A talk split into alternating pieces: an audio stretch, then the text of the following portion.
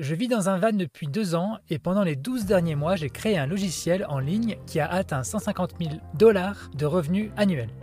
J'ai embauché mon premier employé cette semaine. Posez-moi toutes vos questions.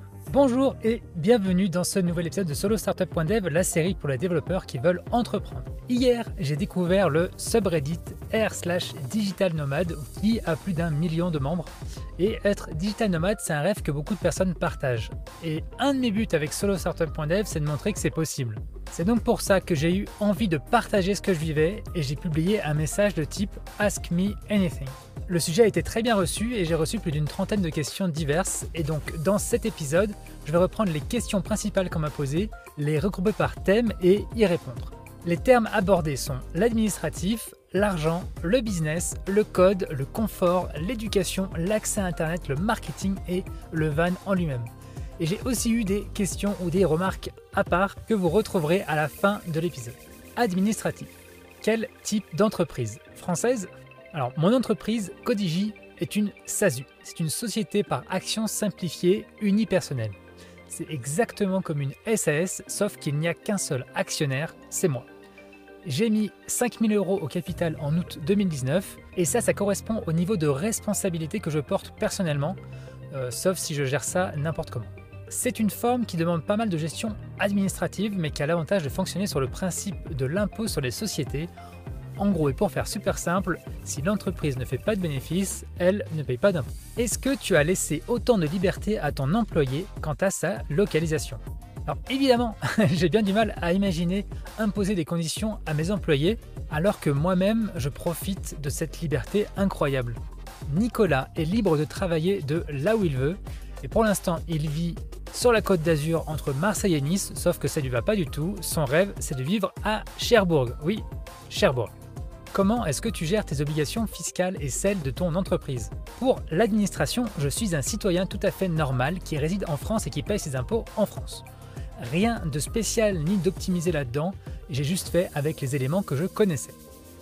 On dit souvent que l'herbe est plus verte chez les voisins et c'est assez vrai en fiscalité. On croit que les autres pays sont mieux lotis, mais dès qu'on creuse, on se rend compte que les maux de tête sur ces opérations ne valent pas les quelques centaines d'euros gagnés. Autant rester avec le diable qu'on connaît oui, c'est de toi que je parle, la France. Est-ce que tu as une adresse en France? Oui, je suis basé en France et j'ai une vraie adresse. Argent. Combien ça a coûté de faire le van? Le véhicule a coûté 6000 euros et l'équipement a coûté 6000 euros. Il a surtout fallu 80 jours de travail pour concevoir et réaliser l'aménagement intérieur. Et d'ailleurs, depuis cette époque, j'adore travailler avec le bois. Combien tu économises chaque mois avec ce mode de vie le coût de notre vie à deux est ridicule en comparaison de l'écrasante majorité des gens. Les gens souvent n'arrivent pas à imaginer autre chose que les coûts qu'on a et que eux n'ont pas, comme le diesel et les réparations.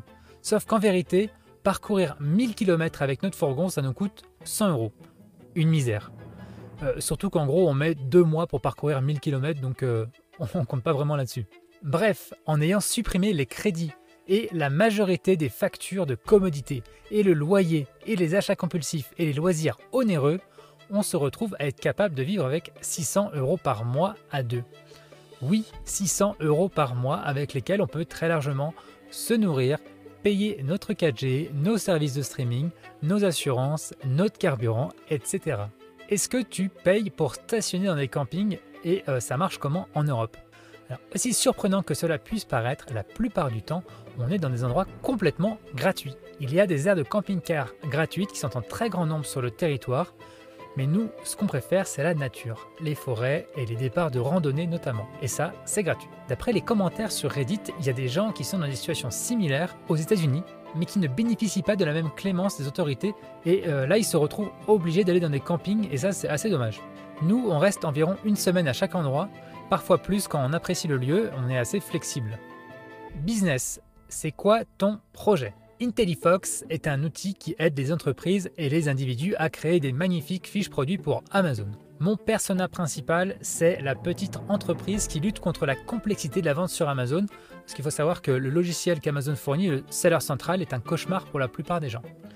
Ce que je fournis, c'est une solution tout en un pour créer des images, optimiser le référencement naturel, calculer la profitabilité et tout plein d'autres trucs spécifiques à Amazon. Est-ce que coder et démarrer un business a toujours été ton focus principal ou bien est-ce que ça a démarré en side project? J'ai toujours eu envie de créer quelque chose. Mais au début de ma carrière, faire ça après une journée de travail était hors de ma portée. J'avais d'autres priorités à ce moment-là, comme jouer à des jeux vidéo et glander. Tout a commencé à basculer quand j'ai pu me consacrer à temps plein au développement de mon projet. Quelles sont tes responsabilités journalières? Combien de temps est-ce que tu passes tous les jours sur ton business? Jusqu'à peu, je devais m'occuper de tout. Ma première embauche avec Nicolas, elle a pour objectif de faire du marketing de manière plus régulière et plus pro. La seconde embauche, qui travaille déjà pour moi et à temps partiel en tant que presta, s'occupe du support client. Ça me laisse tout de même avec tout le reste, donc savoir le code, l'infrastructure, les bugs, la stratégie, qui sont loin d'être des détails. Aujourd'hui, je passe le plus clair de mon temps à travailler pour mon entreprise. C'est encore un projet très jeune en termes de fonctionnalité, et donc je veux travailler dessus autant que possible. Je planifie mon temps avec précaution, cela dit, avec des après-midi de vélo tous les trois jours et j'essaye de ne pas travailler le dimanche pour me reposer. D'ailleurs, c'est le dimanche que je crée cette série. Alors je sais pas si c'est une très bonne manière de me reposer. Une journée typique pour moi, c'est de me réveiller à 8h, de travailler de 9h à midi, puis de cuisiner et manger, puis de travailler de 13h à 18 ou 19h en fonction des priorités. Il y a aussi le jour de maintenance hebdomadaire pour le van où on va rouler vers notre prochaine destination et on refait le plein d'eau et de nourriture. Comme vous pouvez l'imaginer, je ne m'ennuie pas beaucoup. Qu'est-ce que tu as fait pendant la première année de vie en van avant ton projet actuel? Est-ce que démarrer ce projet était prévu depuis le début ou est-ce que c'est venu en cours de route? En mars 2019, on se lançait sur la route avec notre fourgon et dans ces premiers mois, moi j'ai terminé différents projets de développement web en freelance pour des clients. Travailler pour des clients, ça m'a fait comprendre que j'avais besoin de réussir à découpler mon temps et mon argent. Et c'est pour ça que créer un logiciel en ligne était très attirant pour moi.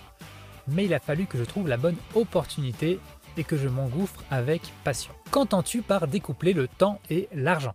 C'est une notion vraiment importante pour réussir à être libre. Parce que la liberté ultime, c'est d'être maître de son temps. Faire ce qu'on veut, quand on veut, avec qui on veut, aussi longtemps qu'on veut. Et ça, c'est mon objectif. Et c'est totalement incompatible avec un travail de type service où une heure passée est payée une seule fois par l'employeur ou le client. Créer des produits, logiciels, livres, cours, vidéos est une manière d'investir son temps dans un actif qui est hautement réplicable indépendamment de son temps. Mon logiciel continue de fonctionner même si moi je fais autre chose. C'est fondamental dans la liberté. Code, c'est quoi ta stack technique? Du front au back, on a React, GraphQL, Node.js, Neo4j et RabbitMQ. Est-ce que c'est sur AWS Non, pour deux raisons simples. Premièrement, je ne connais pas AWS. Et deuxièmement, j'aime les serveurs dédiés. AWS, c'est un truc que je considère comme mon angle mort technologique. Voilà, je connais pas et je suis à l'aise avec des serveurs dédiés. Donc pour moi, aujourd'hui, ajouter une couche d'abstraction à mon déploiement est contre nature pour moi. J'imagine qu'un jour je plongerai la tête la première dans AWS et que je ne pourrai pas revenir en arrière, mais pour l'instant, je suis heureux avec ma petite flotte de serveurs dédiés surpuissants. Confort. Comment tu gères le fait de rester assis durant de longues heures pour travailler? On a refait notre salon en septembre dernier et on a fait un réel upgrade en termes de confort on s'est acheté des sièges de type gaming avec des mousses bien denses et ultra confortables pour les longues heures que nous passons dessus. À ce moment-là, on a aussi fait des bureaux sur mesure et on arrive vraiment à un setup complètement optimisé pour nous. Quel moniteur utilises-tu? J'ai démarré avec mon PC qui a un écran 15 pouces, mais récemment j'ai fait l'acquisition d'un écran 27 pouces qui est monté sur un bras articulé. Ça c'est vraiment très confortable pour travailler. Et euh, mon ordinateur est intégré dans la table. Éducation. Est-ce que tu es allé à l'université? Oui, j'ai deux diplômes, un DUT informatique passé de 2007 à 2009 et un diplôme d'ingénieur de l'ENSIMAG passé de 2009 à 2012 en apprentissage. À quel point avoir un diplôme d'ingénieur te donne un avantage sur le marché du travail versus des autodidactes ou des développeurs qui ont appris avec un code bootcamp par exemple? Ma réponse est vraiment spécifique à la France parce que chaque pays a une vision qui est différente. Ce qui est certain, c'est que toutes les situations sont possibles. Les seules barrières, elles sont dans notre tête. On va avoir d'excellents candidats autodidactes qui ont fait leurs preuves et pour qui le diplôme ne sera pas nécessaire. tout comme on va avoir des ingénieurs qui sont incapables de faire du bon code. Ce qu'il faut voir avec les diplômes, c'est que sur un CV, ils donnent une certaine garantie. C'est tout. Électricité. Quelle est ta source d'énergie? Est-ce que tu as un générateur? Sur le toit du van, on a 480 watts de panneaux solaires avec 220 ampères de batterie. On n'a aucune autre source d'énergie que ces panneaux solaires combien de temps arrives-tu à faire marcher ton ordinateur et ton écran avec tes panneaux solaires et tes batteries? Eh bien, en deux ans, après avoir passé deux hivers, on n'a jamais atteint la limite. Pour faire simple, on a de l'énergie illimitée. On peut faire marcher nos deux ordinateurs, notre modem 4G, nos éclairages, nos chargeurs, sans jamais se poser la question de recharger le van.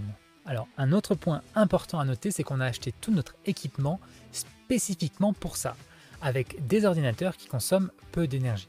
Internet. Est-ce que tu utilises Internet par satellite? Alors non, pour le moment, ce n'est pas pratique ni nécessaire. Starlink de SpaceX va probablement être décliné en solution pour le futur de l'Internet mobile, mais pour le moment, l'équipement est très énergivore et volumineux. Et puis de toute façon, Starlink est bloqué sur une zone précise lorsque tu prends un abonnement, et Internet par satellite ancienne génération, c'est euh, non non. Est-ce que tu travailles depuis ton van? Et si oui, comment tu fais pour avoir du Wi-Fi? Alors oui, on ne travaille que depuis le van, on ne travaille pas ailleurs.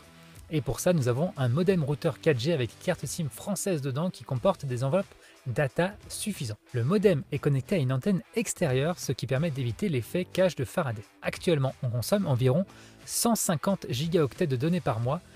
Euh, ça, c'est un chiffre qui a énormément augmenté depuis qu'on produit beaucoup de contenu vidéo, comme cet épisode par exemple. Est-ce que tu trouves le réseau 4G européen suffisant pour tes besoins? Le réseau 4G européen est incroyablement efficace pour tous les usages modernes. Ça fonctionne terriblement bien, surtout avec notre équipe. Marketing. Comment est-ce que tu as obtenu ta traction initiale et fait tes 10 premières ventes? Fin 2019, je faisais partie d'un groupe Facebook où il y avait plus de 1000 vendeurs sur Amazon. C'est dans ce groupe que j'ai obtenu ma traction initiale en m'associant avec le leader et en lui proposant de l'affiliation. Dès que j'ai eu un prototype, je lui ai fait une démo et il m'a apporté son œil d'expert pour arriver à une situation de win-win-win. Win pour moi, win pour lui et win pour sa communauté. Il m'a ouvert les portes de son audience et j'ai lancé une bêta payante fin avril 2020. Comment as-tu validé ton idée? De la pire manière qu'il soit en construisant un prototype. Certes, alors je l'ai construit pour moi-même, donc dans le pire des cas, j'étais moi-même mon propre client, mais j'ai tout de même consacré une bonne partie de mon temps et de mon énergie sans savoir si ce que j'allais créer avait vraiment du sens pour la communauté. La vraie validation est venue quand j'ai eu des utilisateurs qui ont payé pour IntelliFox. Mais il s'est passé un truc bizarre avec IntelliFox à cette époque, c'est que j'avais le pressentiment que ça allait marcher, j'avais vraiment une croyance en moi forte, une intuition que ça allait fonctionner. Et c'est ça qui a quand même pas mal guidé mes, actions. Van, est-ce que tu as des photos de ton van? Euh, Oui, j'en ai plus qu'une, mais là, la voici. Si tu écoutes ça en podcast, tu ne peux pas voir la photo. Le van est rouge, c'est une ancienne ambulance. Est-ce qu'il faut un permis de conduire spécial pour ce type de véhicule? Non, un simple permis voiture suffit à le conduire parce qu'il fait moins de 3,5 tonnes. Est-ce que tu as une assurance française pour le van? Oui, c'est une assurance classique. Bonus You're the fucking man Congrats j'ai eu des réactions vraiment positives de personnes qui me félicitaient pour ma réussite et ma situation, et ça, ça m'a fait bien plaisir. Le seul truc, c'est que malgré tout, à mes yeux, je n'ai parcouru qu'une partie du chemin. Ma situation actuelle n'est pas une finalité en soi. Mais ce qui est sûr, c'est que je savoure ce chemin et que je profite chaque jour de là où je me trouve. Je vous laisse avec ma question préférée qui était est-ce que ton employé voyage avec toi dans le van ou bien est-ce qu'il a un autre van? Sur ce, je vous souhaite une bonne semaine et je vous dis à dans deux semaines pour le prochain épisode de Solo Startup.dev, la série pour les développeurs qui veulent entreprendre. Pense à t'abonner pour ne rater aucun épisode et à mettre un pouce vers le haut si tu as apprécié ce contenu. À bientôt